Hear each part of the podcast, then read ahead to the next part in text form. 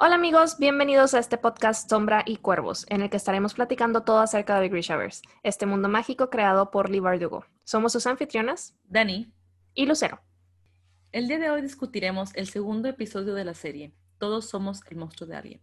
Estaremos discutiendo algunos puntos importantes que nos llamaron la atención, así como otras curiosidades que podremos comparar con los libros.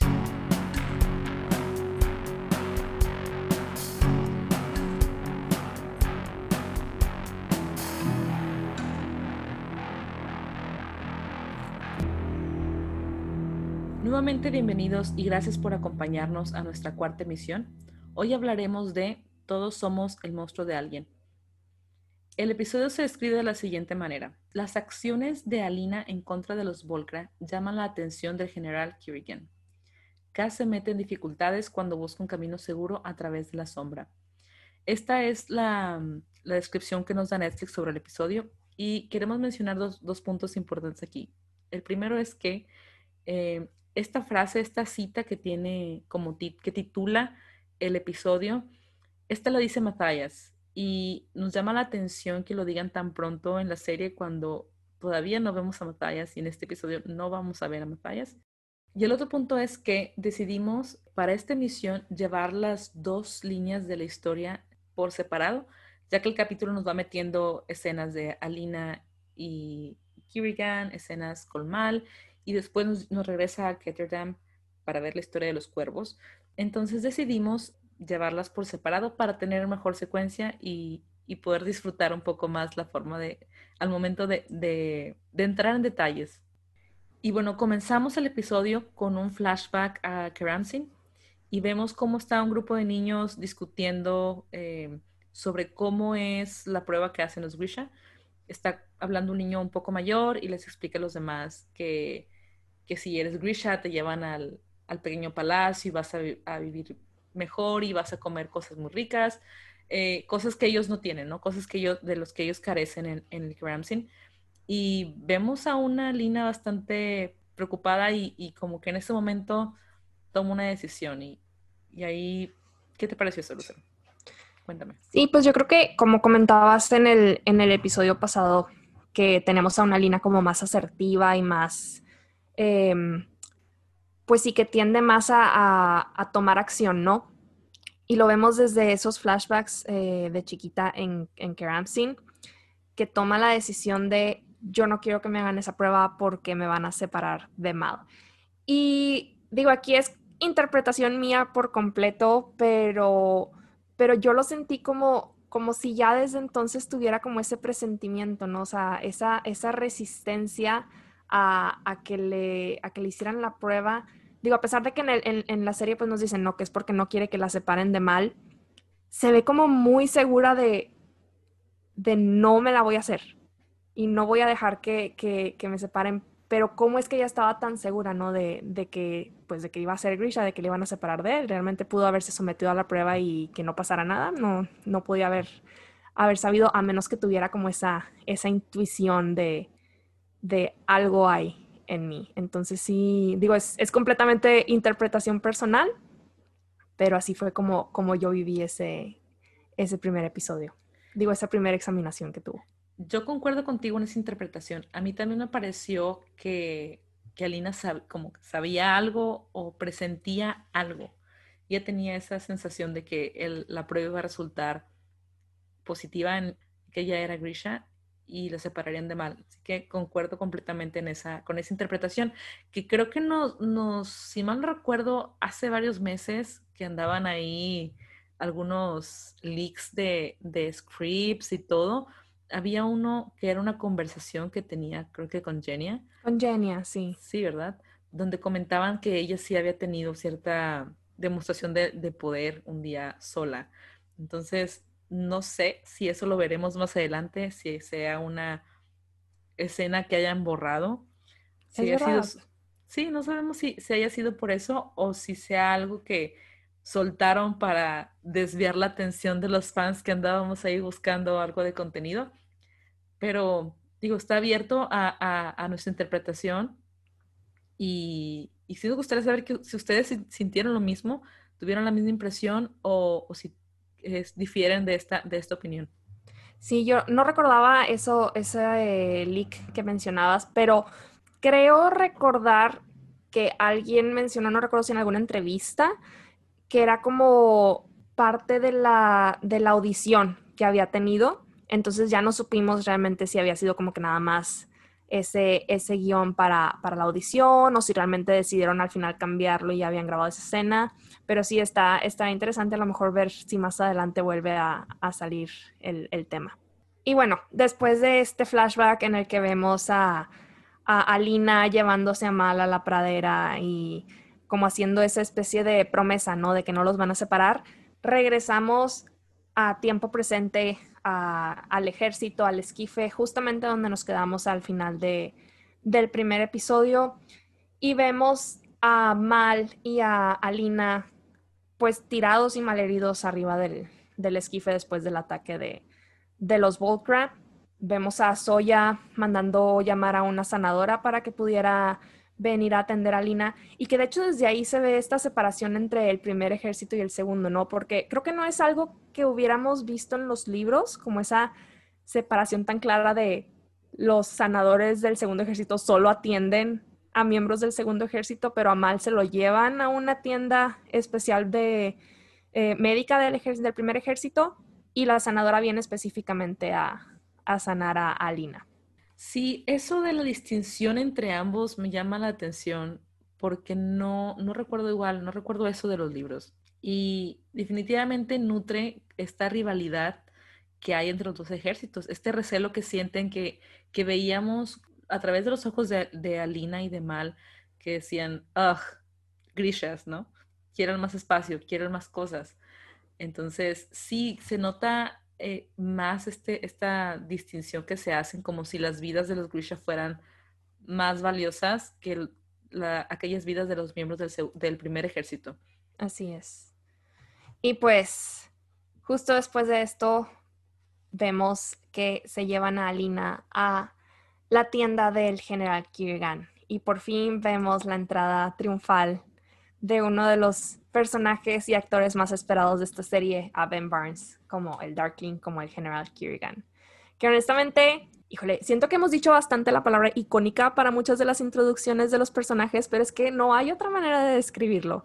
Ben Barnes tiene esa presencia, digo, aparte de que es el actor más veterano dentro del elenco, pues si no, comanda, realmente tiene esta presencia de de soy el más importante dentro de esta tienda. Y, y pues como dato curioso, Ben Barnes mencionaba en una entrevista que para esta escena en específico se inspiró un poco en el legendario personaje de Hannibal Lecter en El silencio de los inocentes, en esta escena en la que está, pues está en una celda, pero se ve tan imponente el personaje que cuando lo único que dice es acércate más, y repitió básicamente esa misma línea, se la dice a Lina, porque originalmente traen a Lina los, los soldados y le dicen, la cerca, pero Alina se queda como muy rezagada y cuando el Darkling se voltea es lo único que le dice de acércate más. Siento que se vio súper poderoso su personaje en ese momento, súper imponente, que es realmente la impresión que debe,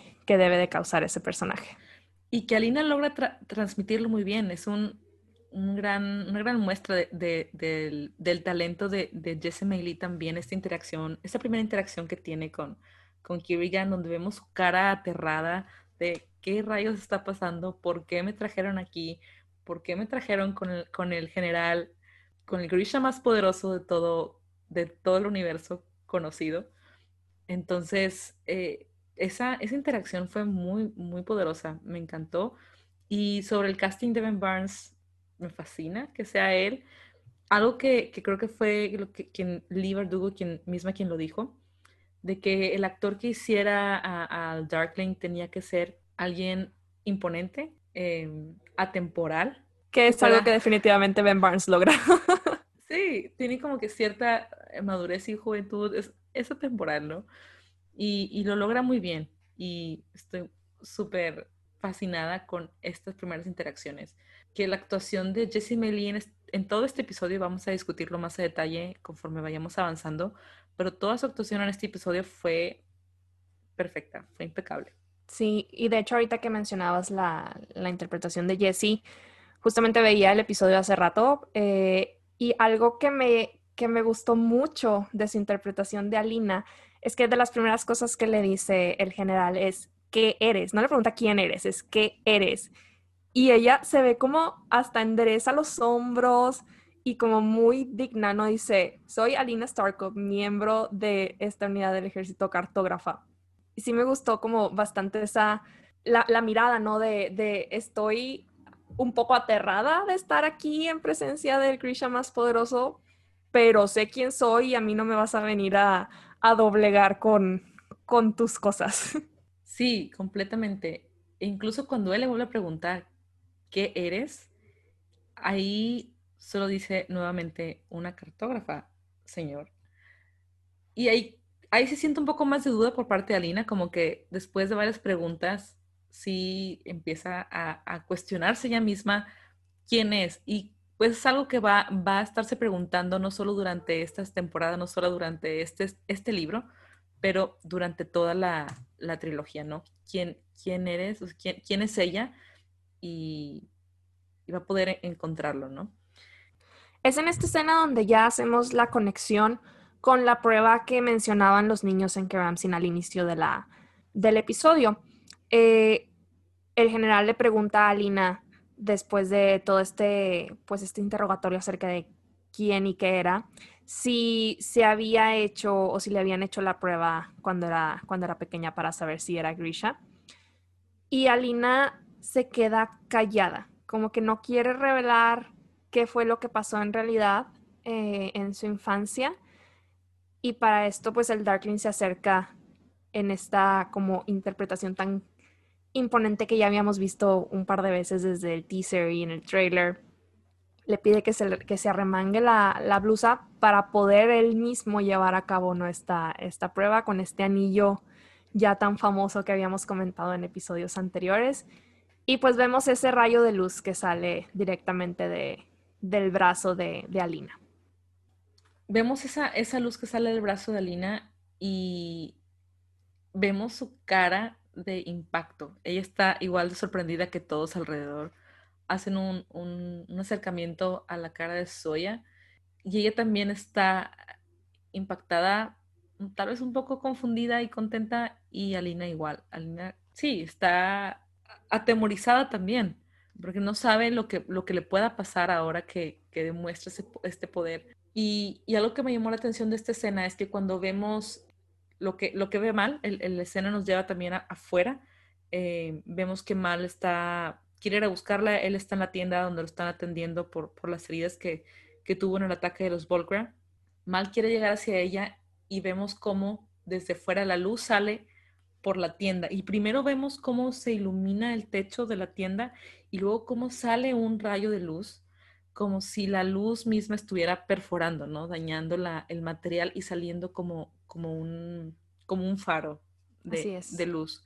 La primera vez que vi el episodio no lo había notado, la segunda vez tampoco lo noté, hasta la tercera vez de ver esta, esta, esta escena me di cuenta, me percaté de cómo sale, sale la luz y vemos también ahora, desde el punto de vista de Mal, eh, su, sorpresa y se ve un poco, no sé, decepcionado, sería la palabra correcta. Tal vez no decepcionado, pero sí, se ve como este, este asombro y esta incógnita de, pues también no, no saber, esta incertidumbre de qué está pasando, o sea, cómo es que ahorita sale a relucir esto.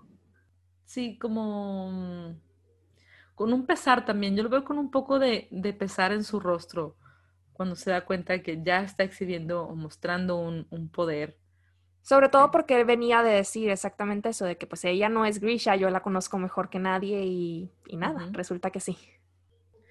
Al demostrar este, este poder, eh, este Grisha legendario que solo existía en, mitos, pues Alina se convierte en un objetivo para, los enemigos de, de Ravka.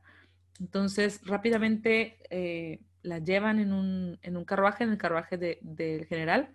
La llevan protegida con, Ivan, uno de los Grishas más cercanos a, a Kirigan. Y le ponen una kefta. Es muy interesante esta escena en la que ya eh, la sitúan en el carruaje de Kirigan ah, junto con, con Ivan y con Fedior. Y es el mismo Fedior que le explica que ese atuendo, esta capa eh, gabardina que trae puesta se llama kefta y que es a prueba de balas, cosa que pues va a ser bastante importante en, en escenas un poco más adelante cuando, cuando son atacados por los, por los.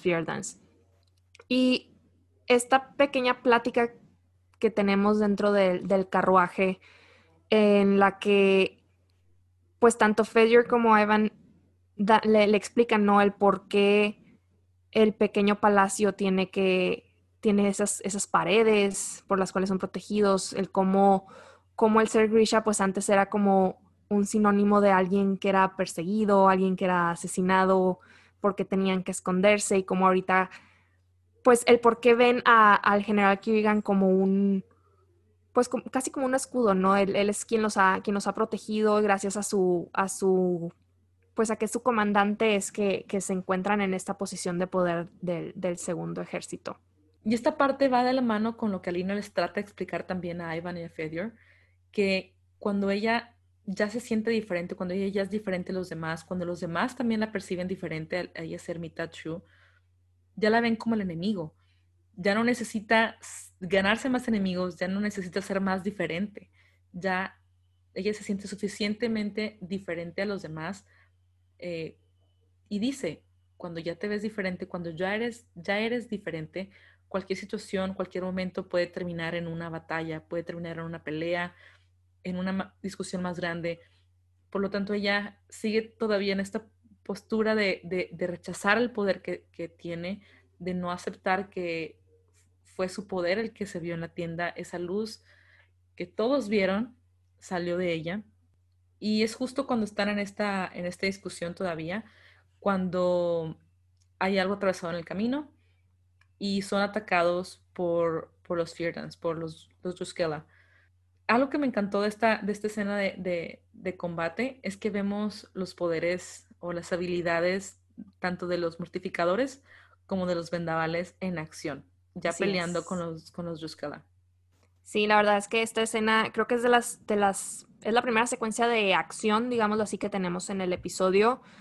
Y pues nos introduce a estos personajes, los, los estos enemigos que vienen desde Fierda que tengo que admitir, no me los imaginaba así cuando los leía en, los libros, en cuestión de, no sé, los veía como soldados un poco más... Aseados. Tal vez, sí, como, como que los ves un poco, un poco haraposos, ¿no? Casi creo con sus trajes eh, completamente grises y las barbas súper largas. Pero pero se me hizo, se me hizo bastante, pues bastante interesante y sobre todo en esta escena que escuchamos por primera vez el, uno de los idiomas que se crearon para, para la serie, ¿no? Que es el, el, Fierdan. Y una palabra que tú estabas esperando bastante, quizá no de, de boca de, de, uno de estos personajes, pues medio extras, un, un, un eh, pues que estaba ahí atacando. La esperábamos de otro personaje más adelante, pero esa palabra druja, no bruja, cuando, cuando logran hacerse de Alina dentro del, del carruaje. Sí, yo estaba esperando esta palabra de, los labios de alguien más, que ya lo comentaremos cuando llegue su momento. Pero sí, igual como, como tú dices, me los imaginaba diferentes, como si son la, como la fuerza militar élite de los Fjordans nos imaginaba distinto. También entiendo que, bueno, estaban camuflados en el bosque y, tiene que ver, ¿no?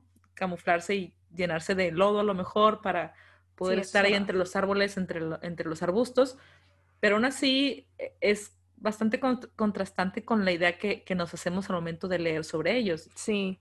Y bastante contrastante contra lo que son los Grisha, ¿no? El segundo ejército, que pues los ves súper aseados y súper arreglados, impecables con sus keftas. Y aparte súper nítidas, ¿no? Los, tenés acá los colores de las keftas, que sí, rojo, azul, y luego ves Morado, no te olvides de los morados. Es que no están en, este, ellos no combaten todavía. Como quieran. Pero, pero sí, y volviendo a lo que, a lo que mencionabas ahorita, de que vemos ya como en, eh, en todo su esplendor ahí a los mortificadores en, ataque. También vemos por ahí a, una Inferni y a un Vendaval.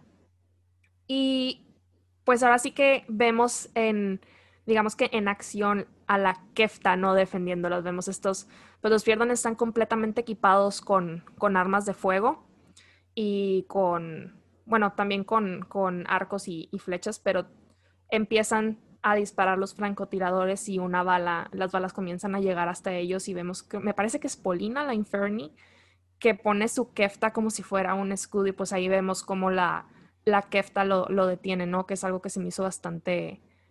La verdad es que no, no recordaba cuando, cuando comenzamos a... Cuando, cuando ya empezamos a ver la serie, no, no recordaba hasta que Fedior menciona el hecho de que las keftas eran a prueba de balas. Y sí se me hace muy, muy muy padre poder ver ese detalle con más claridad durante esa escena. Sí, igual me gustó esta escena precisamente porque va a ser muy importante que las keftas sean a prueba de balas. Por eso vemos que a Alina le ponen una, una kefta para protegerla precisamente de, estos ataques. Y, y es Fedger también quien recibe, recibe un, impacto de bala y no, no es herido gracias a su kefta. Y e igualmente me gusta ver este tipo de desarrollos, digamos, tecnológicos, científicos por parte de Ravka a través de los, de los fabricators, ya que nos hablan también, ¿no? Las explicaciones, eh, creo que fue en el video que nos presentaron unos días antes del estreno, eh, Construyendo un mundo de sombra y hueso, donde nos explican que, que Ravka es un país que se quedó atrás en el desarrollo tecnológico e industrial. Sin embargo, a pesar de que no tendrán los grandes avances en armas de fuego, sí tienen esos avances gracias a, al, poder. A la pequeña ciencia. Ajá, gracias a la pequeña ciencia, como los, los Durast, que manipulan estos materiales, los, los textiles y, y, otras, otro tipo de materiales, pues han desarrollado eh, el material de las kertas, ¿no? Para, para que puedan resistir los impactos de bala. Y además de ver esta secuencia de, de acción que está bastante fuerte, vemos todavía más intensidad cuando un, un lleva a Lina por los pies. Lina lucha por defenderse, sin embargo, ya están sobre ella, ya está a punto de, recibir un, un, hachazo en, el cuello, en la cabeza, y vemos que las sombras se acercan. Un caballo negro, una capa negra, y llega Kirigan esa entrada, tengo que decir aquí, e, es, mi momento de fangirleo del día. Mi adolescente interior estaba gritando. El ver a, a Kirigan, a Ben Barnes llegar a caballo y esa, esa manera en la que se bajó del caballo como si no le costara absolutamente nada, prácticamente se desliza de él el movimiento el caballo todavía. Sí, sí, sí. Yo estaba gritando internamente cuando lo vi. Pero sí, lo vemos llegar y por primera vez en, la serie lo vemos usar eh, el cut, el corte, que la verdad es que sí se me hizo bastante impactante. Yo creo que no lo visualizaba así. Honestamente creo que no tenía como una idea muy clara de cómo se veía este, pues esta manifestación de, de su poder. Pero sí el verlo como, pues estás acostumbrado, o no, no acostumbrado porque pues apenas es el segundo episodio, pero lo habíamos visto manipular un poco las sombras, por ejemplo, en la, en la tienda cuando, cuando está interrogando a Lina. Y pues en sí, pues tiendes a ver las sombras como algo incorpóreo, ¿no? Pero al momento en el que, en el que junta todas estas sombras para generar esta, pues arma, porque realmente no se le puede llamar de otra manera, se ve casi brillante, sólido, entonces no, no queda duda de cómo logra este pues corte literalmente en los cuerpos de, las personas que son atacadas por él. Igualmente, eh, como tú, no me imaginaba, no tenía una, una idea visual de cómo se vería el corte. Y me gustó mucho cómo lo interpretaron, ya que, pues, me parece que es la mejor forma de interpretarlo, que se ve al final de cuentas como si fuera una, una navaja. Tiene un aspecto, como filoso. filoso, ajá, como una navaja. Y al pensar también en la explicación de cómo funciona la pequeña ciencia que puede manipular la, materia a nivel molecular, digamos, tiene sentido, entre comillas, hacer algo de fantasía, tiene algo de sentido que pues al juntar, digamos, estas moléculas de oscuridad pueda formar un, cuerpo sólido. Digo, no, no, soy, física, pero a lo mejor son muchos detalles más científicos, pero digamos, si nos ponemos a pensar un poquito, a lo mejor sí tiene algo, algo ahí de sentido. Que debo, debo mencionar que cuando usa, usa el corte y vemos ahí a la, a la víctima del poder de Kirigan, me gustó que, que dejaran la parte, digamos, sangrienta. Sí, sí, sí. Me gustó que, que, no, que no bajaran el tono, porque si algo tienen los libros de, de Lee es esta parte de, de, violencia, que tal vez lo vemos un poco más en Seis de Cuervos. Sí. Pero, pero igualmente, eh, al estar, al final de cuentas, en una guerra. Pues es algo que se va a ver, ¿no? Algo a lo que los soldados están acostumbrados. Es correcto. Entonces me gustó que no le hicieran como más limpia o más rosa, que la dejaran tal cual con la, con, la violencia y la, digamos, el impacto, la intensidad que tiene, que tiene, o que debería tener una escena de, batalla. Así es, que amerita realmente esa, esas secuencias. Lo siguiente que vemos de, de Kirigan y de Alina es que se la lleva eh, después de este, pues de, salvarla básicamente de los, de los y de este ataque a, su, a su segundo ejército pues se la lleva, ¿no? Para, para poder protegerla. Le, hace el comentario incluso de que el resto de los, de los Feardans que pudieran quedar en, escondidos en el bosque van a huir por, por el hecho de que saben que él ya está ahí. Y seguimos con una pequeña escena en la que vemos esta interacción entre ellos, en donde creo que de lo más importante es esta todavía resistencia que vemos por parte de Alina a, aceptar su poder. Y digo, creo que es completamente entendible, no ha pasado, han pasado apenas un par de horas tal vez desde que descubrió que es la invocadora del sol, pero es, muy importante el, comentario que le hace y va a tener mucha consecuencia en episodios futuros que le dice o le pregunta si no hay manera como de transferir ese poder a alguien más, ¿no? Como quítamelo, dáselo a alguien más. Tal vez, pues precisamente por como comentabas que ya se siente lo suficientemente diferente y alienada de los demás, pues no quiere toda esa responsabilidad y todavía el sentirse más diferente por ser la única, la única en su tipo. Y otra cosa que, que me llamó la atención es que a pesar de que Alina se ve que todavía le tiene algo de miedo, él le, ofrece su pañuelo para que se limpie la sangre que tiene en su, en su rostro. Ella toma el pañuelo y se hace para atrás con, con algo de, de miedo. Sin embargo, cuando él se acerca nuevamente a ella y le dice que, que por ser Grisha ya no va a estar sola, ella también se, se acerca más a él. Vemos que hay cierta, cierta atracción y, hay un balance. Y algo que mencionaba Ben Barnes en las entrevistas es que Alina y Kirigan son como el yin y el yang. En la, parte, en la parte negra hay un punto blanco y en la parte blanca hay un punto negro, ¿no? Entonces hay cierto balance y por lo tanto hay como cierta atracción también. Y eso Igualmente como el otro comentario que, hizo en esta, en esta escena, eh, va a tener repercusiones más adelante. Eh, y es algo que, creo que los primeros episodios nos ayudan a ir construyendo, ¿no? Todo el resto de la historia. Así que sí es de ponerle mucha atención a estos detalles, que tal vez a la primera no los, no los tengamos así como a la mano, pero a las siguientes vistas todo va tomando, tomando forma. Y ya después de esta escena, eh, regresamos a ver todo desde el punto de vista de Mal.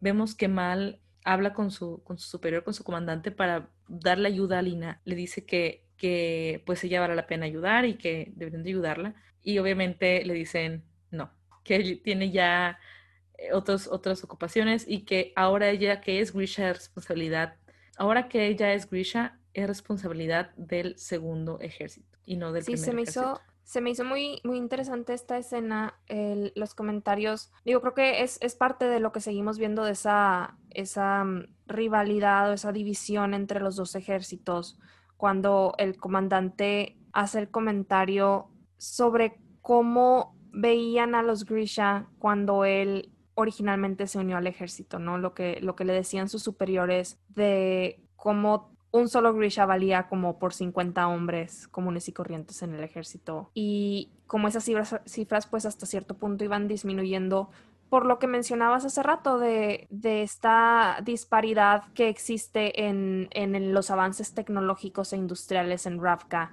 y conforme las otras naciones van avanzando y creando armas nuevas, pues obviamente no es que se hagan más dispensables los Grisha, pero es más fácil el poder atacarlos, el poder, pues, digamos, acabar con ellos. Pero sí es, sientes ese, ese como resentimiento de parte del, comandante y, le da como más peso al hecho de que ya no quiera, pues básicamente cortó la relación ¿no? con Alina al momento en el que se entera de que es Grisha. Después ya es parte del segundo ejército que ellos se hagan cargo de ella. Sí, concuerdo 100% con lo que mencionas. Y, esta disparidad entre los ejércitos, pues va a, va a seguir siendo importante por el resto de, del Grishaverse. Sí, es algo que debemos como poner atención y ver qué pasa con esto. A continuación, vemos cómo Alina llega con Kirigan al pequeño palacio y Alina le pregunta si es una prisionera. Prisionera. Y él dice que todo Rabka lo es hasta que, ah, hasta que tú y yo destruyamos la sombra. Son las palabras que él utiliza. Dramático. Muy dramático.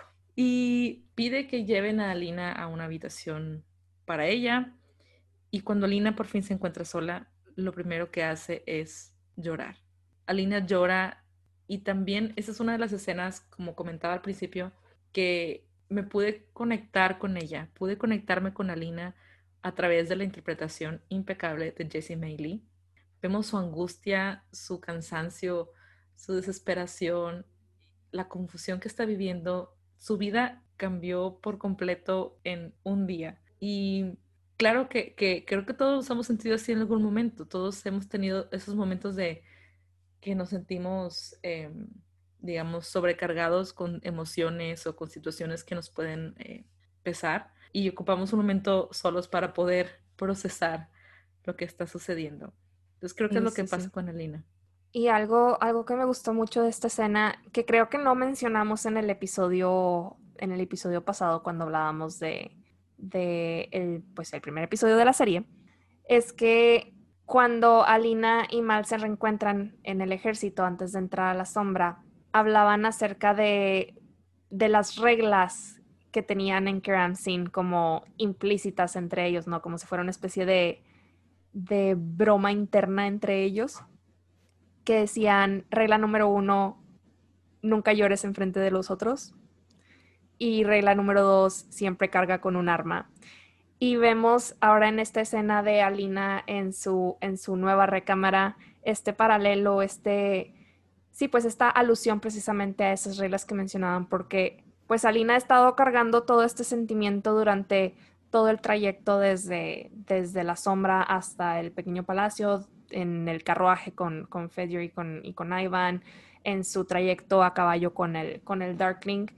Y pues mientras sí le hemos visto pues asustada y, e impactada, pues en ningún momento la vimos quebrarse como realmente llega a serlo cuando ya está, está sola, ¿no? Volviendo a esa, esa primera regla que mencionaban con Mal e inmediatamente después de eso se recupera, digámoslo, pues rápidamente, creo que me parece que escucha como una especie de ruido y como que la espabila y comienza como a explorar la recámara y vemos que realmente está buscando algo que pueda llegar a usar como, como arma. Termina por encontrar, me parece que es un abrecartas en uno de los cajones del tocador y va y lo esconde debajo de, de su almohada para tenerlo a la mano en caso de, que se llegue a necesitar, haciendo alusión a esa segunda regla que, de la que hablaban. Entonces sí me gustó mucho ese paralelo que manejaron durante esa escena. Igual me, gustó esta escena eh, y vemos también cómo es un contraste con lo que ella estaba acostumbrada de, vivir, eh, digamos, en una forma muy austera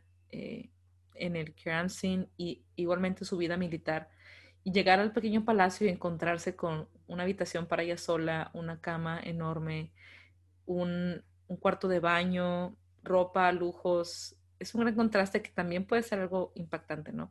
De qué, esperan de ella al, ponerla en un lugar así.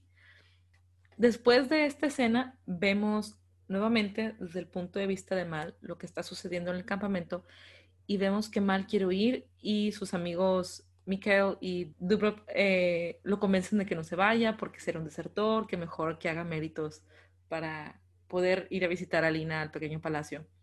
Y aquí hago un paréntesis porque los actores que, hacen de Mikael y Dubrov, eh, Angus y Andy, eh, desde el inicio de, las grabaciones eh, pusieron un hashtag en redes sociales, hashtag MalsPals, y traían como que muchas bromas internas.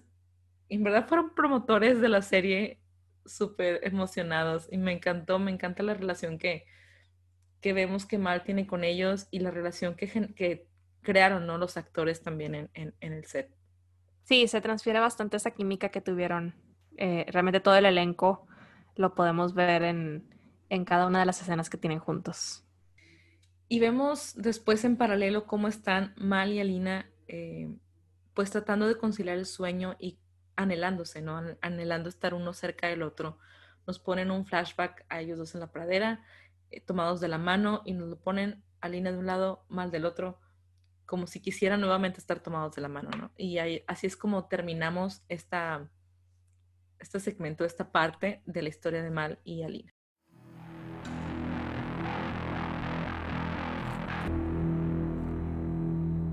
Y comenzamos con la línea de los cuervos y lo primero que vemos son a Cass e Inés discutiendo. Cass está bastante desesperado buscando papeles eh, en su escritorio, como buscando información sobre cómo encontrar un, pasaje, un, camino seguro hacia la sombra. Inés le dice que no, que no tomen en el trabajo, que ella no va a poder ir, que ella no puede ir. Y le, le muestra su tatuaje de de la Casa de las Fieras. Y Cass le dice, pues no, o sea, a lo mejor simplemente tú no vas. Y vemos el momento en el que se arrepiente de haberle dicho esto, vemos ese cambio en sus facciones y es otro más, como un detalle más de la gran interpretación de Freddie Carter. Y, y vemos que Inés, después de esto, después de que le contesta muy, muy grosero, ella simplemente se va. Y algo, algo que me llamó mucho la atención de esta escena es que la Inés que tenemos en los libros, siento que siempre estaba como muy moderada en cuanto a, sus emociones, porque no deja de retar nunca a Cass, eso definitivamente son, son iguales, eh, vaya, la, trata por igual y, creo que es de las, de las pocas personas a las que le permite que, que realmente lo reten y le estén como, sí, pues devolviendo esas, esas, ese tipo de respuestas, ¿no? Pero en esta escena específicamente la vemos como exaltada, que es algo que no, que, no me tomó por sorpresa por completo, como el ver esta, pues casi levantando la voz, ¿no? Diciéndole de que, pues enseñándole el tatuaje y diciéndole que pues esto no, el hecho de que encuentres una manera no resuelve el hecho de que yo no me puedo ir. Y creo que también tiene que ver lo que, lo que dices, es muy acertado. Creo que tiene que ver con el hecho que es un Inés que todavía no está libre de la Casa de las Fieras precisamente. La Inés que conocemos en los libros ya no tiene nada que ver, ya no está vinculada con Tante Helene y simplemente tiene un contrato más justo con, con Haskell, con Haskell. Y, y esta Inés sigue, sigue cautiva. Entonces, eso obviamente cambia su actitud ante las, ante las cosas. Eh, tiene pocos meses que, vamos a entender que tiene pocos meses que salió de la casa de las fieras. Entonces, su, crecimiento es distinto al a lo que vemos en el libro.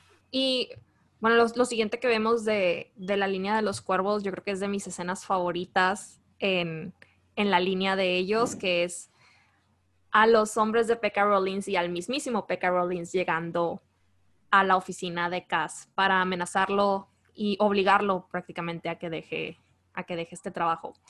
Y algo que nos llama mucho la atención de esta escena es cómo entraron los hombres de Pekka Rollins a la oficina de Cass. Porque inicialmente, cuando veíamos esta escena por primera vez, dábamos por hecho que habían entrado por la misma puerta que ya habíamos visto en el episodio anterior que daba al club directamente. Pero pues no nos hacía mucho sentido porque, pues decíamos, ahí estaban pues está todo el, todos los clientes, están incluso, eh, está Jesper ahí en, el, en, la barra, entonces pues no, no hace mucho sentido que simplemente dos matones vayan y suban las escaleras a la, a la habitación del jefe, ¿no? Pero después de ver la, la escena varias veces, vemos que en realidad la puerta que da al club queda detrás de Cass. Entonces no entraron por ahí, entraron por su habitación. No hemos visto ninguna puerta en ese cuarto, pero pues sí sabemos que, por ejemplo, es por donde entra Inés, por la ventana. De lo poquito que hemos podido ahí analizar de la habitación, pues se ven como mamparas, incluso unos muros que pues a lo mejor podrían estar escondiendo alguna otra puerta que no hemos, que no hemos podido ver, pero de alguna u otra forma, tanto Pekka Rollins como sus matones lograron entrar por ahí. Ya hasta dibujamos un pequeño plano con lo que hemos podido ver. Em, entonces esperamos que, pronto Eric Heiserer o alguno, algunos miembros de la producción puedan compartir estos planos, así como han compartido los de la choza de, los balleneros, que compartieron sobre los capítulos que se ven más adelante. Así que esperamos tener algo más concreto porque sí es una incógnita muy fuerte que tenemos respecto a cómo entraron. Sabemos que Inés no usa puertas, entonces... No las necesita. No las necesita. Pero pues Pekka, Rollins y sus hombres sí los ocupan, así que ¿dónde está esto, no? Sí, ellos no son el espectro, no creo que hayan entrado por la ventana simplemente. Digo, y aparte, Becca Rollins pues ya es un hombre mayor, no creo que tenga la agilidad como para simplemente subo y me trepo por una ventana. Pero, pero bueno, sí, esta escena la verdad me gusta muchísimo. Eh, vemos a, a Cass enfrentándose a, a Rollins, su enemigo jurado, que ya esperamos tener eh, el desarrollo de esa historia más adelante en, en, futuras temporadas. Pero pues aquí lo vemos contra un Becca Rollins que no lo recuerda, lo vemos sometiendo por completo a Cass cosa que pues en un caso de los libros a lo mejor habría tenido una reacción un tanto más agresiva, pero el caso que vemos ahorita en el, en el show pues todavía, todavía no llegamos a ese punto, ¿no? De, de los libros y, y, lo vemos pues sí sometido por estos matones y digo, ahorita que mencionabas la increíble interpretación de Freddy, algo que, que llama mucho la atención y que a lo mejor no va a ser visible para, para aquellos que no han leído los libros todavía, pues Cass tiene esta aversión al tacto, ¿no? Y hay unos como pequeños atisbos en los que, en pequeños momentos en esa, en esa secuencia en la que las manos de estos, de estos mafiosos llegan a tocarle el cuello, incluso la cara, y podemos ver ese como sufrimiento, esa angustia que se refleja en la cara de Cass en los momentos en los que, en los que lo tocan. Y ahorita que mencionabas eso de, la escena de un cast sometido a Pekka Rollins, es algo que ha causado bastante controversia entre los fanáticos, eh, especialmente los fanáticos de los libros que saben que, o sabemos que tal vez el cast eh, que vemos más que vemos en los libros no se hubiese sometido de esta manera. Y, y es ha sido un, tema de discusión bastante fuerte y de desacuerdos entre, entre los fans. Por, por mi parte, eh, sé que estoy como consciente completamente que vamos a llegar a ese punto, que es un caso que todavía a lo mejor le faltan decisiones que tomar, le faltan cosas por vivir, faltan cosas eh, que lo endurezcan eh, y que lo hagan tomar decisiones más, más violentas, más fuertes. Aún así también sabemos que, que Cass, por ejemplo, en los libros, cada vez que pasaba frente al Palacio Esmeralda o cerca de Pekka Rollins, él también sabía que tenía que esperar el momento correcto para poder cobrar su venganza, que no lo iba a hacer de una manera impulsiva, que no se iba a revelar por completo en, en, cualquier momento, que él tenía que esperar a que las cosas se le acomodaran y al momento en el que él tuviera el control sobre Pekka Rollins. Y pues terminamos esta esta secuencia con Pekka Rollins con todavía un caso metido, pero preguntándole como audazmente si en algún momento han hecho algún trato ellos dos, como tanteando las aguas, ¿no? Para ver si, si se acuerda de él por ese, ese pasado que pues esperemos llegar a ver en, futuras temporadas. Y Pekka Rollins diciéndole que pues no, que si, si ya hubieran hecho algún trato, si ya se hubieran encontrado en un pasado, pues o estaría, ya sabría qué hacer o ya sabría cómo actuar enfrente de él o, definitivamente estaría muerto. Y seguido de eso, pues nos vamos con, con Inés y Jesper, que están en la barra del club. Una escena que muestra, pues es, es un, un, tanto divertida el ver a Jesper esperando este trago en la barra y vemos a Inés tomarlo de inmediato y tomárselo porque pues lo necesita, ¿no? Después de esta discusión que ha tenido con Cass. Y están hablando precisamente de eso, de pues Inés está como tratando a Jesper como un confidente, diciéndole que, pues contándole, ¿no? Acerca de esta, esta discusión básicamente que tuvo, que tuvo con Cass y, y cómo cómo entiende ella o a pesar de que no sabe acerca del pasado de Cass con Pekka Rollins, ella sabe, sabe que Cass tiene, pues, tiene algo que ajustar con, con Pekka Rollins en, el, en, su vida y lo, puede entender a base de todas las veces que, que Cass, pues, menciona su nombre, sabe que, lo dice con una, pues, no, un enojo. Sabe que es algo personal. exactamente. Sí, sabe que es algo personal, que no es nada más por cuestiones de, de negocios, es algo personal lo que, lo que tienen ellos. Y seguido de esto vemos que mandan llamar a, Inés. Inés recibe una nota por parte de, de, de Tanta Helene y sale a, a, buscarla, sale a la casa de las fieras. Y seguido de esto llega Cass con Jesper. Y siguiendo la, la nota cómica, llega el nuevo trago de, de Jesper y Cass se lo toma. Sí, primero Inés y ahora Cass y vemos a un Jesper sorprendido por el hecho de que sus dos tragos han desaparecido enfrente de él. Una, una nota muy curiosa en esta, en esta interacción que tuvo con Jesper, ah, ya cuando le dice que pues vinieron a amenazarlo para que abandonaran este trabajo, que le dice que fue Pekka Rollins quien vino, Jesper le pregunta si lo reconoció. En los libros nadie estaba enterado acerca de, del pasado de Cass con, con Pekka Rollins, pero esta, esta escena nos hace entender que por lo menos dentro de los cuervos, por lo menos Jesper sí, sí sabe qué fue lo que, lo que sucedió entre ellos dos. Entonces, pues ya tendremos que esperar para ver a lo mejor cómo, si esta decisión que tomaron en la producción, pues va a tener consecuencias que traigan a lo mejor escenas distintas a lo que estamos, a lo que hemos leído en los libros, o si todo tomará su curso de la misma forma. Sí, esto me llamó la atención porque como mencionas, no, lo, no es algo que sucede en los libros. Eh, él lo confía más, mucho más adelante a, a Inés, pero nadie más sabía, nadie más se entera. Y el hecho de que Jesper sepa también muestra que, que Cass está un poco más abierto, o por lo menos que su relación con Jesper es más fuerte, es, hay más confianza entre ellos. Digo, sabemos que, que en algún momento ellos tendrán un, un, problema fuerte de confianza, así que si su relaciones más fortalecida en este momento, pues las decepciones a futuro pueden ser todavía más fuertes. Sí, van a pesar mucho más. Van a pesar mucho más. Es verdad. Y dentro de esta misma escena, ya cuando tenemos a Jesper yéndose a cuidar la puerta, vemos yo creo que uno de los primeros como atisbos que tenemos a un Cas más parecido al Cas calculador que veíamos en los libros. Vemos este como close-up acá observando a los, a los clientes, a los patrones de, del club, tratando todavía no de buscar alguna o alguien que pueda darles alguna pista de cómo, de cómo cruzar la, la sombra.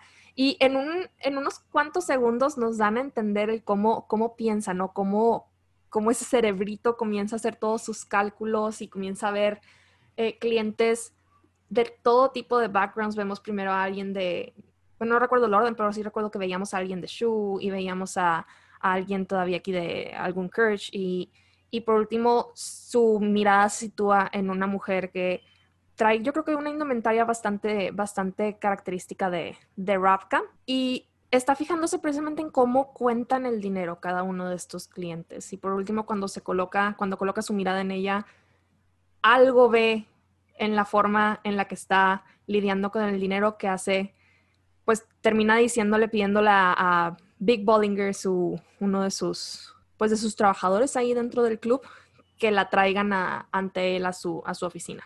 Y esa escena me encantó. Creo que el, ver igualmente la actuación de Freddie Carter y no me voy a cansar de, de apreciarla ni de halagarla. somos fans. Somos fans de, de Freddie Carter. En verdad, wow ver todo eso, cómo pudo transmitir cada uno de, las, como de todo lo que estaba pasando por la mente de Cass en ese momento, excelente. Sí, de mis favoritas. Sí, tengo, hay, muchos GIFs de, esta escena en Tumblr. Además de verlo con su, con su cabello ya como todo desordenado después de la, de la confrontación con Pekka Rollins y simplemente el verlo pasar sus, sus manos por el cabello para echárselo para atrás se me hizo sí, es, nuestro momento de, de fangirls. Besito de chef. Después de esta escena de, de Cass, eh, procesando esta información y que le, van a llevar a esta, esta, mujer a su oficina para, para el interrogatorio. Ya que habla con ella, logra sacarle un poco de información, le da varios nombres. El primero que le da es el conductor, el título por el cual esta persona que logró sacarla de Rapka del Este y llevarla hasta Ketterdam. Y le dice que tiene una persona que la ayuda, que los acogió, los acogió a ella y a su hija un tiempo en Ketterdam cuando llegaron. Le dice que los ayudó Poppy, vemos que hay una reacción ahí entre Cassie y Big Bolliger. Dicen, bueno, ¿dónde trabaja Poppy en estos días?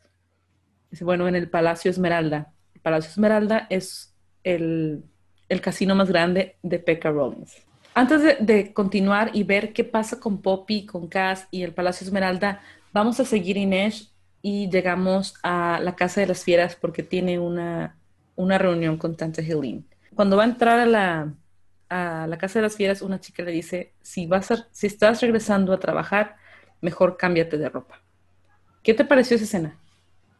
Hay algo, creo que es de las pocas quejas o mm, críticas que tengo eh, sobre los vestuarios en la serie en general, en esta escena en específico, porque vemos a esta chica que mencionabas que, que se dirige a Inés cuando llega, vestida con sus orejitas como de conejo, no alcancé a distinguir muy bien qué eran, pero tengo que decir que el vestuario se me hizo un poco como, como disfraz, casi, sí, un, disfraz casi creo de Halloween. Y si mal no recuerdo, o por lo menos esa era la impresión que me daba cuando leía los libros, la Casa de las Fieras, digo, a pesar de ser un, un, pues un prostíbulo prácticamente, te daban a entender como que era un lugar más como elegante, digámoslo así, como que tenía a todas sus chicas vestidas en estos vestuarios que evocaban a cada una de las de los animales con los que Tante Helene las nombraba cada una, pero quizá era también por los fanarts que veíamos de, de Inesh, pero siento que era algo como un poco más discreto esa, esa alusión a, cada uno de los animales y un poco como, como más, sí, pues elegante o Sí, algo más sutil, algo más basado en los detalles. Recuerdo que nos mencionan em, el vestuario de la chica de la isla errante, que lo importante era que tuviera una cabellera, una cabellera eh, roja, eh, un vestido también bastante ajustado y también eh, rojo, me parece que era el, vestuario de esta chica. Entonces era algo más basado en los, detalles. la chica Zully tenía que tener unas un traje de seda, pero no necesariamente, nunca en ningún momento en los libros se menciona que tuvieran este tipo de accesorios como orejas o otras cosas que sí lo hacen sentir un poco más de disfraz. Igualmente falta ver qué, van, qué más van a desarrollar. Sabemos que la historia con Tante Helene no ha terminado. Nos dejaron ahí unas cosas ahí medio abiertas. Así que falta ver qué más, qué más van a poner. Eh, y también hablando de los detalles de, que alcanzamos a ver en, esta, en esta secuencia, es el vestuario precisamente de Tante Helene. Sabemos que ella siempre se caracteriza como el pavo real y vemos ciertos detalles que hacen alusión a esto. Hay un vitral en su oficina de un pavo real, ella trae una, peineta, un tocado en su cabello, también emulando una, una cola de, pavo real, también hay un abanico enmarcado en su, en, su pared, también como la cola de un pavo real. Eh, hay muchos cuadros de, aves. Algunos podrían ser pavos reales, otros son otros, otras aves, pero hay muchos em, elementos que nos evocan a aves en su oficina. Sí, debo decir que la verdad me gustó mucho la, caracterización que le dieron a, esta actriz. No, perdón, no tengo su nombre en estos momentos, pero cuando yo leía los libros y leía sobre Tante Helene, me imaginaba a alguien estilo Charlize Theron, como muy, muy elegante, muy con esa mirada como de dominante, ¿no? De yo estoy a cargo aquí y creo que creo que esta caracterización la verdad lo logró bastante bastante bien. Y ya estando aquí en la, en la oficina de Tante Helene vemos a, a Inés llegar y, a Tante Helene que le pide que pues disponga de todos sus, sus cuchillos antes de ir a hablar con ella, ¿no? Yo creo que como una precaución conoce la reputación que tiene Inés en el uso de, esos, de esas dagas y esos cuchillos. Y creo que es una escena bastante impactante cuando vemos a Inés sacando uno por uno de todos esos cuchillos que carga en sí. Y realmente puedes irlos contando y puedes contar los 14. Eh, un detalle bastante, bastante curioso que incluso mencionaban en las, en las entrevistas es este, este pequeño como dardo o pequeña daga que, guarda en su cabello y que simplemente lo quita y su, cabello se suelta por completo. Se me hizo un detalle bastante, bastante interesante y una manera muy inteligente de agregar un cuchillo más a su, a su arsenal, digo, porque ya traía bastante dentro de, de su mismo vestuario y el tener otro en su cabello como oculto, creo que pudo haberlo dejado ahí y quizá nadie lo hubiera notado. definitivamente fue algo que se mencionó mucho en las entrevistas previas y, y que Amita mencionó en todas las entrevistas. Y sí, creo que no lo esperaba que fuera en esta escena cuando lo viéramos, que fuera tan pronto cuando lo mostraran y me encantó verlo. Fue un buen detalle que, que introdujeran este, este cuchillo, esta amenaza extra en el arsenal de Inés. Tante comienza a hablar ya con Inés y pues es en esta, en esta escena en donde nos damos cuenta de que, o donde aprendemos que Cass todavía debe cinco cuotas para poder liberar el contrato de, de Inés. Ya sabíamos que pues todavía obviamente eh, Inés estaba atada a la Casa de las Fieras por este contrato. Sabíamos que Cass pues había estado como, había de alguna manera empezado a comprar, entre comillas, a Inés, pero es aquí donde pues se nos dice, ¿no? Todavía cuánto, cuánto es que, se debe en cuestión de cuotas y el por qué Inés no puede, no puede dejar el país para ir a esta misión a, a Rapka junto con los cuervos, porque pues realmente Tante Gelin tiene los medios para enterarse de si ella se marcha o no.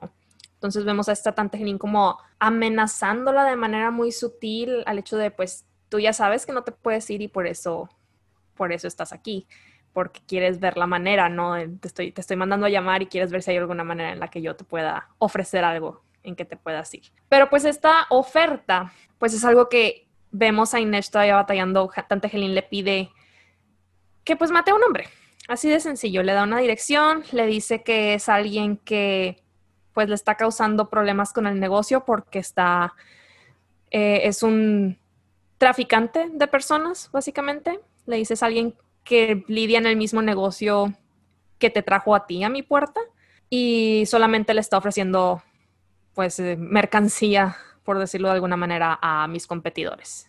Por lo menos esa es la razón que Tantegelín le da para, para mandarla a eliminar a este hombre misterioso. Y vemos a, pues a Inés perturbada por el hecho de que la quieran mandar a, a matar a alguien, que es, es algo diferente a la Inés que vemos en los libros. Y, se, me hizo, se me hizo muy interesante que, lo, que, que le dieran este cambio a esta Inés pre-libros. Esta Inés que todavía tiene como muy arraigada su moral, su ética y, a pesar de que la vemos lidiando con tantos cuchillos, que es algo de hecho que, que Jesper le menciona en una escena más adelante, pues ella se niega a matar. Entonces cuando, cuando Tante Helen le hace esta, pues esta demanda, porque no es ni siquiera una petición, pues sí la vemos bastante, bastante perturbada. Y sabemos que, que Inés no quiere, no quiere matar, que tiene este, este conflicto todavía. Y además de esto, me llamó la atención que Tante Helene le dice pajarito a Inés. En los libros le decía pequeño lince. Así que no sabemos si tiene un animal diferente, si un animal diferente era el que estaba asignado a, Inés o a las chicas Zully de la Casa de las Fieras, o si así se refiere a todas las, chicas que, tiene ahí en su, en su negocio. Que de hecho, ahorita que mencionas ese, ese como apodo que le da de pajarito, un elemento bastante, pues bastante importante y relacionado a ese, a, ese comentario es en el vestuario de, de Helene tenemos una pequeña jaula en, la parte delantera en, su vestido.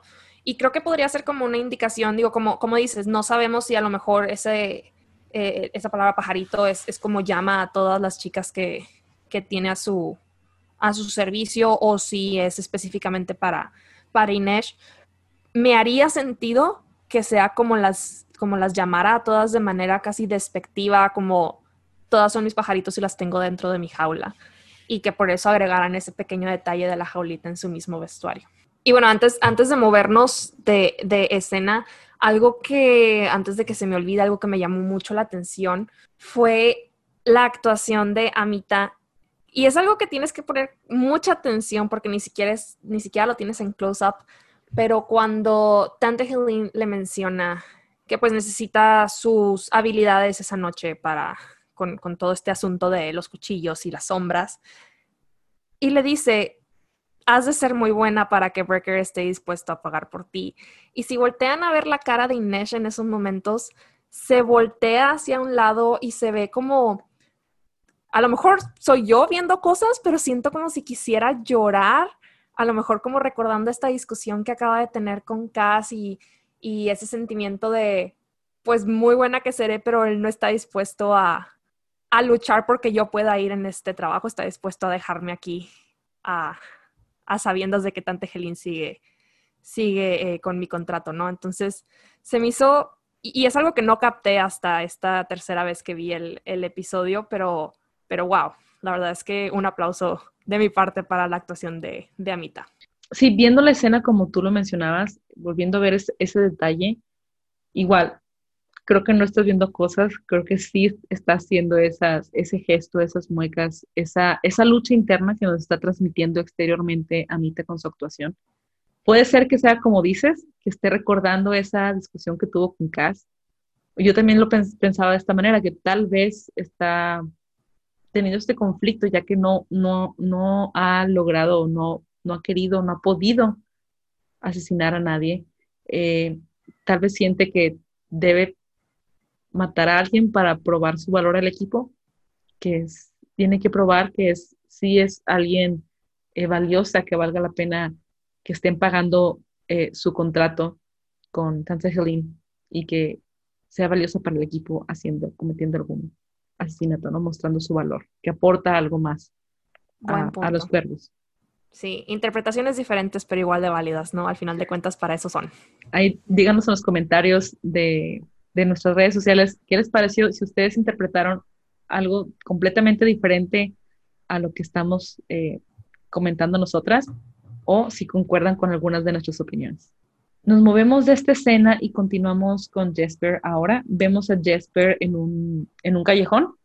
Algo que nos llamó la atención de esto y, que Lucero me lo hizo, me lo hizo saber, me, me, lo mencionó para que yo pusiera más atención a este detalle, es que vemos disfraces de la Comedy Brute eh, esto que mencionan mucho en los libros son disfraces de, diferentes personajes de esta obra de teatro muy famosa, eh, Ketterdam, que eran disfraces comunes que la gente se ponía para estar en el barril, para que no los identificaran, no los conocieran. A lo mejor era gente eh, reconocida, gente, digamos, famosa o respetable, que se iba a, meter ahí a las, a las cosas de placer o a los casinos del barril y no querían ser reconocidos. Entonces vemos gente pasar con esos disfraces y además vemos a Jesper eh, cerca de un, de un puestecito donde están vendiendo máscaras antifaces que la gente sabemos que quiere comprar para no ser reconocidos en el barril. Me encantó el detalle de que, de que incluyeran este, esta como procesión de gente con las, con las máscaras de la Comedy Brute, porque pues es algo que fácilmente pudieron haber omitido, pero que para los que hemos leído los libros y que estamos familiarizados con esta obra de teatro que mencionan, pues es, es, un indicio, ¿no? De esta atención al detalle y, de, y, que los mismos, los mismos actores comentan en las entrevistas de cómo, cómo todos esos detallitos, y no, no nada más hablamos de esto, sino de desde las, las monedas que usaban, de todo el dinero que usaron durante la serie, las botellas que se veían dentro del, del club, eh, y pues en general, no todos los artículos y, trinques y monerías que estaban colocadas en, los sets, cómo les ayudaban a, realmente sentir que estaban en, en Ketterdam, que estaban en Ravka. Entonces, cuando vi pasar a estas máscaras, dije, son de la Comedy Brute y se me hizo un detalle impresionante, esa, esa atención al detalle y ese como, como, los estoy viendo fans, esto es para ustedes, me gustó muchísimo. Sí, creo que gran parte de, las cosas que pasan en la serie son hechas para los fans de los libros. Creo que fue en alguna entrevista o en algún tweet que Lee Dugo misma dijo que tenía algo como de fanfiction, esta adaptación. Y sí, no, no, no, se, queda, no se queda tan lejos de, de fanfiction. Y ese tipo de detalles nos hacen saber o nos hacen sentir que nos están viendo, ¿no? Que han escuchado las, no las demandas, pero sí... Eh, los comentarios. ajá, los comentarios. Y también que lo están haciendo con el mismo amor que los fans le ponemos al fanart, al fanfiction, a los edits, a los videos, a los GIFs. Sí. Vemos que hay un gran amor. Y además, que es algo que a lo mejor ahorita solamente los que hemos leído los libros captamos, pero que si nos dan más temporadas y nos dan la oportunidad de explorar todas esas esos detalles que vemos en los libros, pues eventualmente aquellos que lleguen al mundo del Grishaverse a través de la serie, cuando vuelvan a ver este, este tipo de estas temporadas iniciales, pues se van a dar cuenta, ¿no? De estos detalles de, oh, estoy, estoy viendo otra vez, no sé, a lo mejor vemos la Comedy Brute en una tercera o cuarta temporada, quizá y si vuelven a ver la primera y lo vuelven a ver aquí, va a ser como que, ah, ya entendí qué son o a qué se referían. Entonces, ese, ese tipo de hints hacia, hacia detalles futuros me, me gusta muchísimo que los incluyan en cualquier tipo de, de serie. Sí, son detalles que enriquecen la experiencia del espectador. Y como dices, aunque si son nuevos en el Grishaverse, va a tener más sentido más adelante y van a ver el cuidado y el cariño que le tienen eh, los productores, los actores, todos los que estuvieron involucrados en, el, en, en esta serie, en la producción. Y continuamos con Jesper viendo esta escena. Em, es una escena que ya hemos visto en el trailer, pero no sabíamos el contexto de la situación, solo veíamos que estaba jugando con sus revolvers, ¿no? Y ahora vemos que está aquí practicando sus movimientos ante un espejo. Creo que es algo 100% Jesper. Admirando su propia figura. Claramente. Y de la nada aparece Inés y Jesper se asusta tremendamente. Inés llega con Jesper y le pide que mate a alguien por ella. Eh, vemos que Inés está bastante consternada, con algo de conflicto interior, y le pide este favor a Jesper. Jesper dice que sí lo va a hacer por ella, que aunque ella tenga tantos cuchillos como él tiene dientes, él le va a ayudar. Sin embargo, en ese momento se escucha la voz de Cass e Inés desaparece. ¿Qué te pareció esta interacción, Lucero?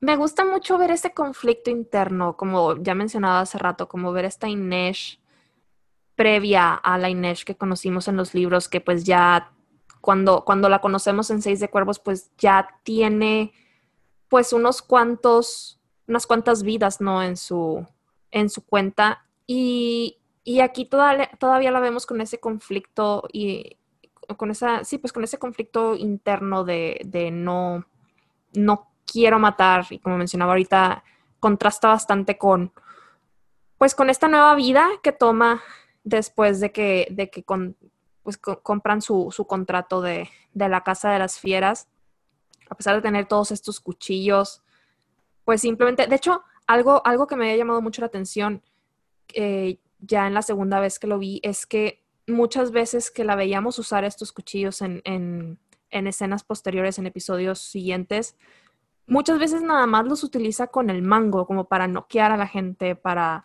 Em, sí, pues básicamente como, como si fueran armas para, para golpear las extensiones de sus manos, pero era muy raro que los utilizara directamente como, como cuchillo hasta cierto, hasta cierto punto, cierto, cierta escena más adelante en, en la serie.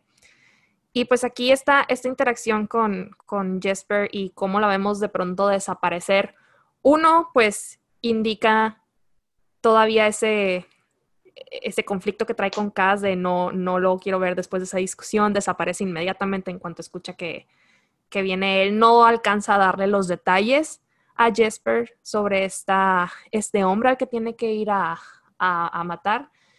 Y dos, la manera en la que desaparece de la misma forma en la que apareció, pues nuevamente dándonos esa, esa razón de por qué la llaman el espectro dentro del barril. Vemos que Jesper y Cass eh, siguen caminando, están platicando, le dice Cass a Jesper que tiene un trabajo para él y Jesper le dice que necesitan un experto en demolición para el trabajo que van a hacer en Rapka. Y Cass le dice, tú siempre pides un experto en demolición. Y tenemos aquí un gran, un gran hint, una gran señal sobre algo que, o alguien que sabemos que todavía no vamos a conocer en esta temporada, pero nos dan a entender que los cuervos ya conocen a este personaje. Este personaje se llama Wylan. Sí, que la verdad es algo que los fans han estado pidiendo desde que se anunció la serie y, y, supimos que pues iba a ser como una especie de precuela para los cuervos pues ya nos habían dado a entender que pues este personaje no iba a estar en esta temporada y se hizo un revuelo ahí en el fandom. Se entiende obviamente el por qué no podíamos tenerlo todavía en, en estos episodios, pero híjole, igual que mencionaba hace rato, no me gusta muchísimo que hagan como quiera estas insinuaciones a, ok, quizá no te estamos dando el personaje como tal, todavía no lo vas a ver, pero aquí hay una pequeña, un pequeño indicio, una pequeña pista de que eventualmente saldrá un... Y que pues sí, no, solamente los, los, los que ya hemos leído los libros vamos a captar ese tipo de detallitos, pero creo que es algo que tiene a los fans bastante, bastante contentos el pues saber que ya, que ya existe alguna especie de relación, aunque sea fuera de escenas, entre estos personajes. Y como decías, que cuando tengamos más temporadas, eh, los, fanáticos que a lo mejor no han leído los libros y que tal vez no los van a leer, puedan regresar a la primera temporada y ver estas pequeñas pistas que dejaron, así como migajitas, para irlas recopilando y, ver, ah, mira, se referían a Wyland, que todavía no lo conocían o no lo conocíamos, pero ellos ya lo conocían y nos están sembrando aquí pequeños detalles para que vayamos eh, pues construyendo, ¿no? ¿Qué más hay detrás de estos personajes? Sí, sí, sí.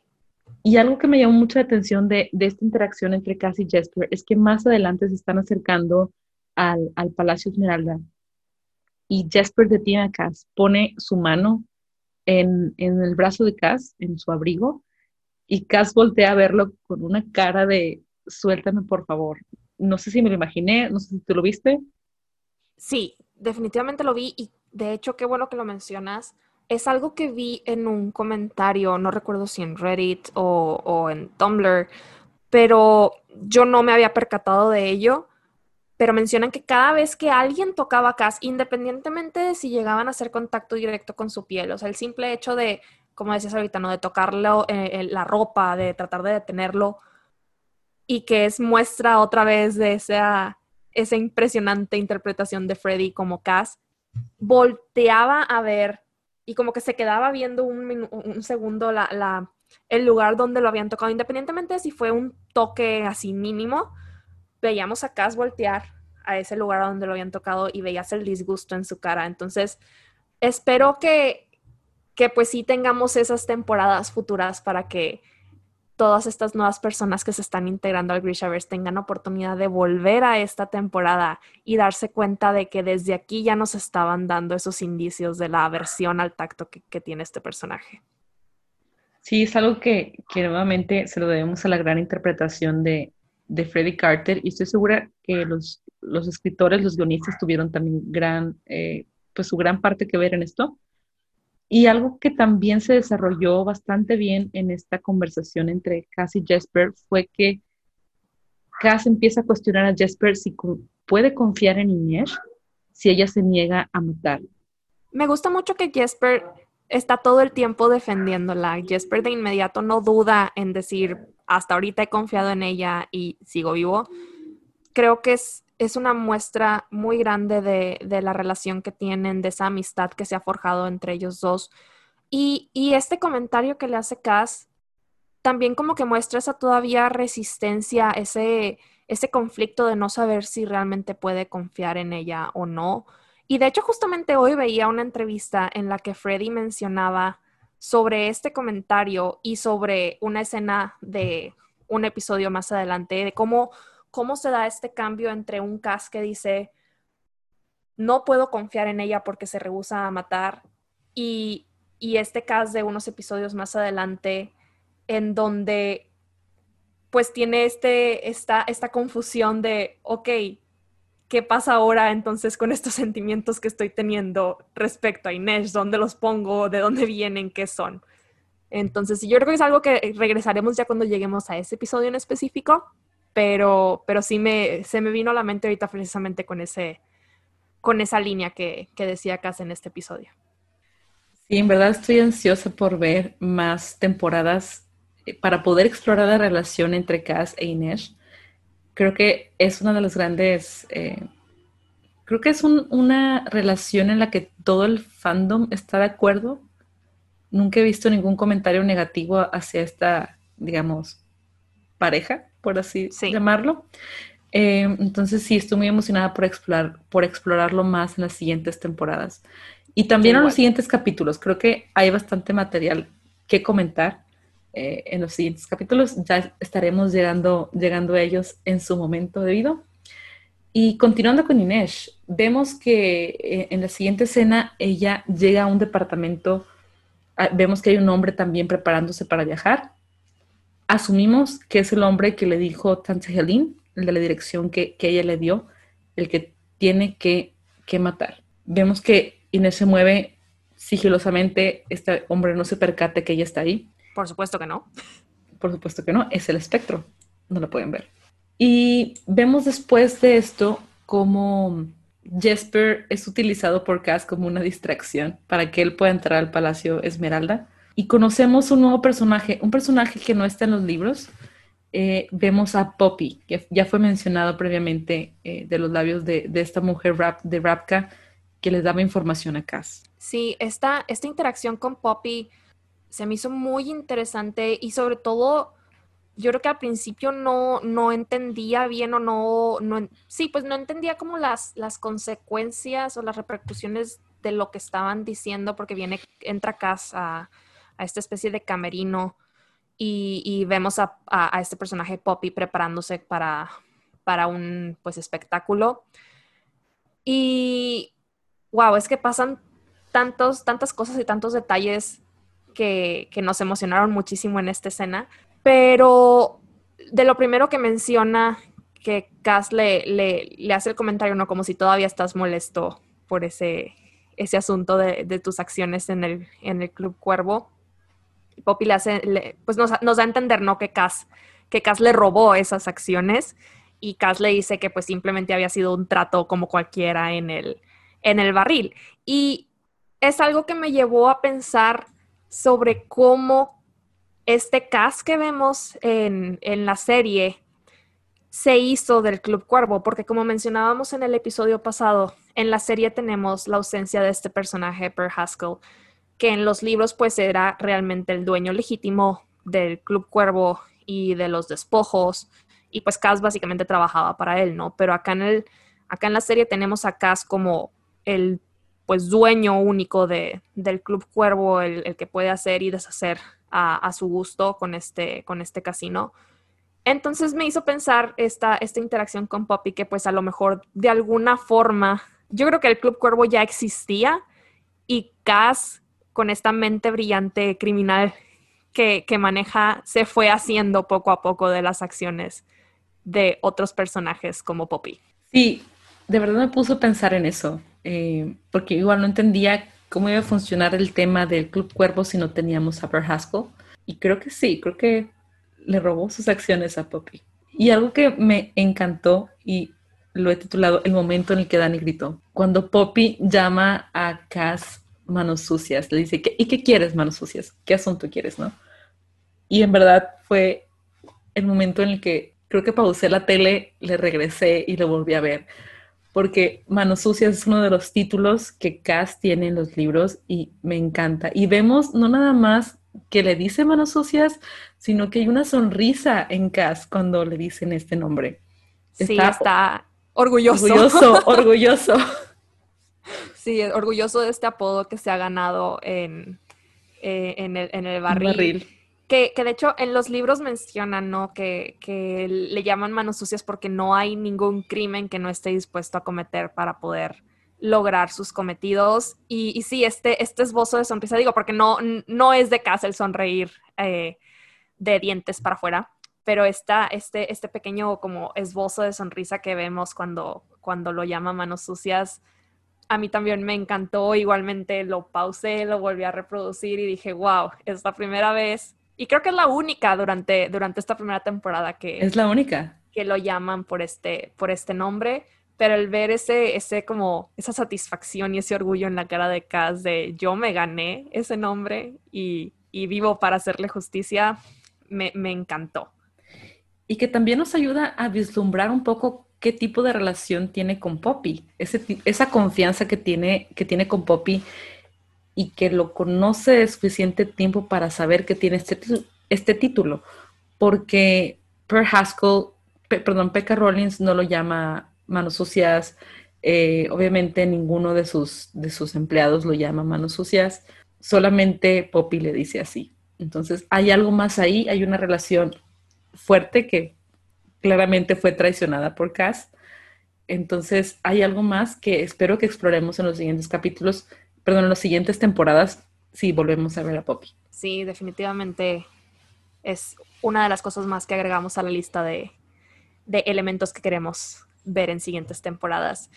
Y pues bueno, vemos que Poppy conoce acerca de este, le hace la mención sobre este trabajo esta misión que tienen en Ravka y menciona o bueno, le hace como que el comentario de que pues no, no hay manera de que él pueda competir contra Pekka Rollins, quien es conocido como el rey del barril, y le da o nos dice otro apodo por el que, el que es conocido también dentro de estos, de estos lugares, que es el, bastardo del barril. Le dice, Pekka Rollins es el rey y tú solamente eres el bastardo del barril. Que de hecho aquí pues sí vemos la cara de, de Cas. No, no precisamente reacciona, pero ya no es un apodo que cause la misma reacción que, tuvimos con, con Manos Sucias. Como que, sí, pues este nombre bastardo del barril lo pone como en una posición inferior a, a Pekka Rollins, considerado el rey. Igualmente en esta interacción que, tiene con Poppy, eh, vemos que Poppy recibe un mensaje por parte de Tante Helene que buscaba también al conductor el conductor es aquí, Cass está buscando que probablemente le pueda dar un, una, pues un pasaje seguro hacia Ravka. Y creemos que, nos dan a entender que el conductor está en riesgo porque quiere dañar, Tante Helen quiere dañar los planes de Cass. Poppy manda una, una nota al conductor para que se ponga en, en alerta de que Tante Helen lo está buscando. Y lo que esto causa es que, o la reacción que Cass nos dice es que, bueno, Tante Helen realmente lo quiere dañar para dañar los planes de Cass en consecuencia. Que de hecho se me hizo increíble y, nuevamente como atestiguamos esa mente brillante que tiene Cass, el hecho de que dedujera todo a base de esta, de simplemente ver la nota con la, con el sello de la Casa de las Fieras. O sea, en ese momento supo que había recibido eh, pues un mensaje de, de Tante Helene y en cuanto, en cuanto Poppy hace esta mención, eh, Cass deduce que están detrás de él y que pues lo quiere, lo quiere eliminar para poder dañar o, frustrar estos planes que tienen. Inmediatamente después de esto, vemos que Inés está en la casa de su víctima. Eh, está desesperada buscando papeles, sacando cajones, y tiene a, una persona, tiene un hombre amarrado a una silla y tiene una conversación ya que esta persona despierta y empiezan a hablar sobre lo que ella está buscando, está buscando información sobre otros traficantes de personas que le puedan dar algo, algún indicio, alguna pista de dónde puede estar su hermano menor. Inés menciona que su hermano mayor, menor tenía 12 años y ella tenía 14 años cuando se lo robaron de, su, de su hogar con sus padres, que es algo que difiere en los libros. En los libros nunca nos mencionan la existencia de algún hermano. Incluso nos dan a entender de cierta manera que tal vez era hija única. Nos menciona que tenía otros primos con quienes convivía y entrenaba para los espectáculos que, hacían en, las caravanas con, su familia. Y no mencionan a ningún hermano. Pero sí se me hizo, se me hizo un detalle bastante inteligente que agregaran que estuviera buscando un hermano, porque en los libros, pues como mencionas, ¿no? Su, su finalidad de eventualmente regresar a Ravka siempre había sido el poder reunirse, encontrar y reunirse con su familia, con sus papás.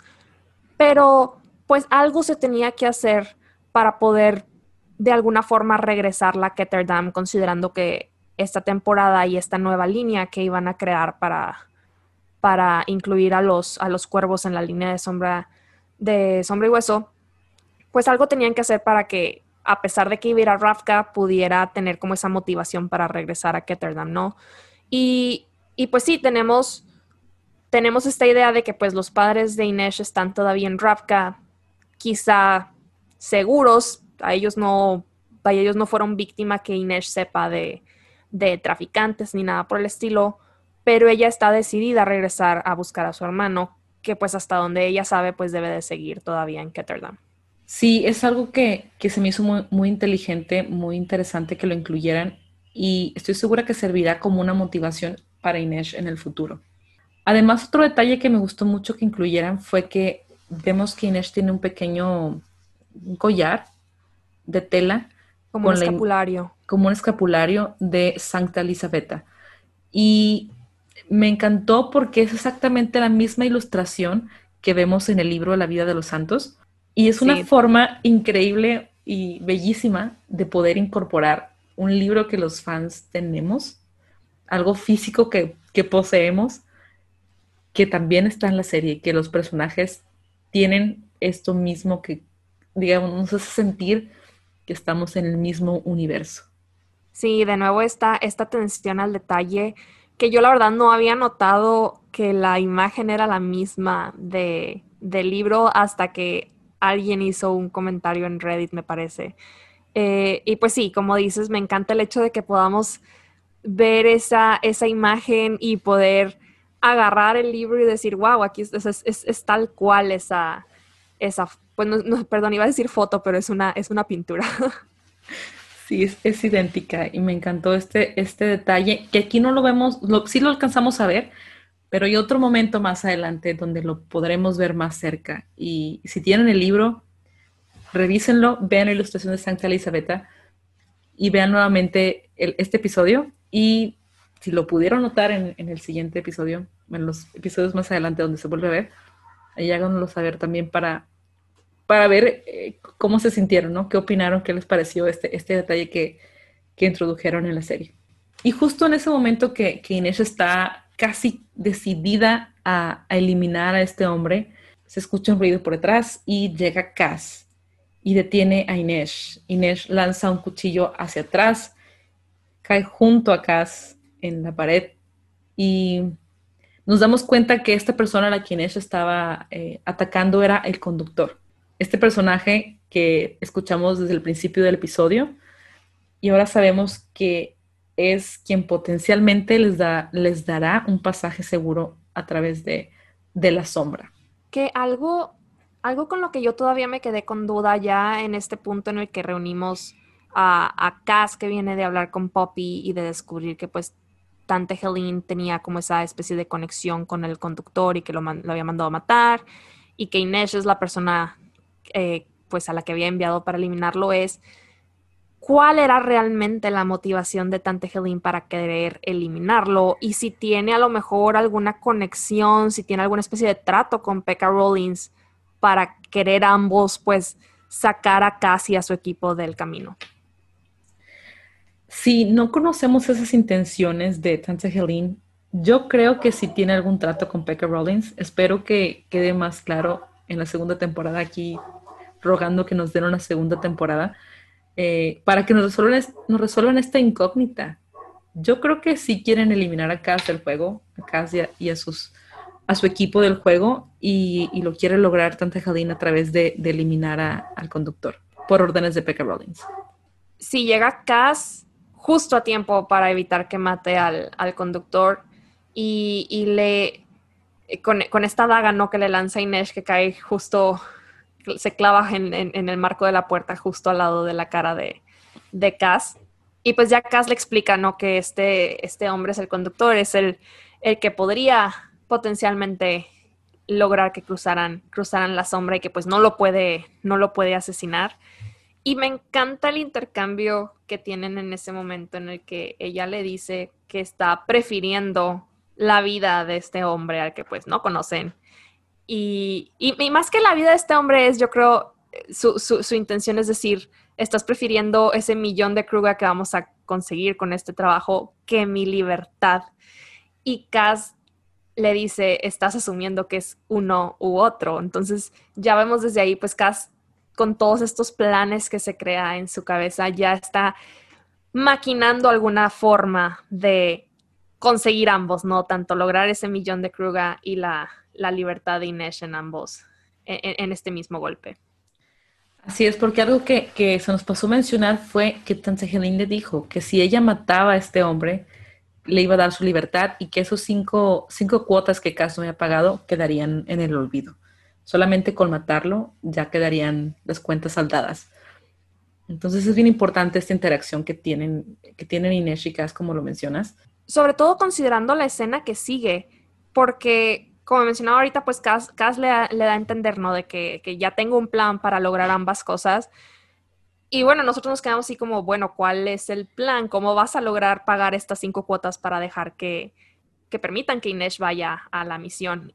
Y acto seguido vemos a Cass entrar nuevamente a la, a la casa, digo, nos, nos, encontramos nuevamente en la casa de las fieras y vemos a Cass en esta, en esta oficina de Tante Helene diciéndole que cuando regresen de Ravka, que se va a llevar a Inés, ni siquiera viene a decirle, vengo a pedir Inés, no, es, me la voy a llevar ella viene con nosotros y cuando regrese voy a tener el dinero para poder pagar esas cinco cuotas, pero mientras tanto aquí está mi aval y le da nada más y nada menos que las escrituras del Club Cuervo, que creo que es un golpe impresionante, creo que es un acto pues grandísimo para todos los que sabemos, para los que sabemos cuánto, cuánto significa ¿no? ese, ese club para, para Cass, pero desde aquí ya estamos viendo que lo pone en balance y, definitivamente la vida de Inés vale más que el club.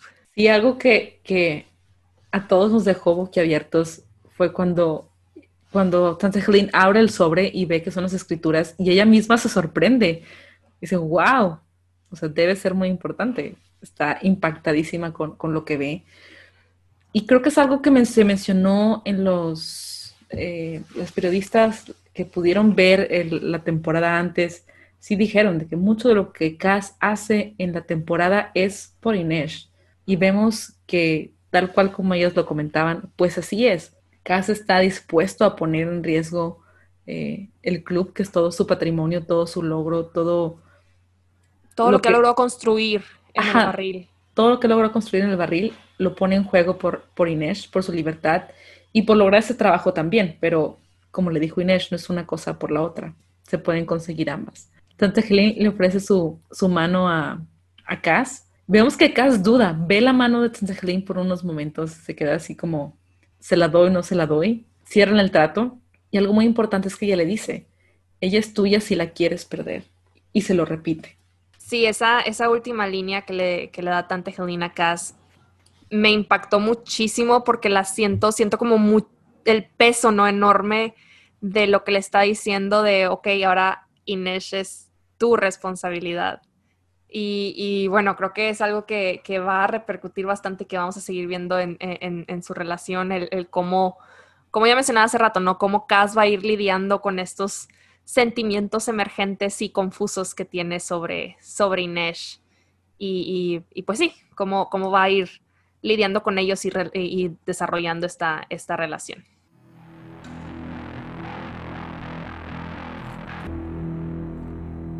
Esto ha sido todo por hoy. Esperamos que hayan disfrutado esta emisión en donde hemos discutido el segundo episodio de la serie Todos somos el monstruo de alguien.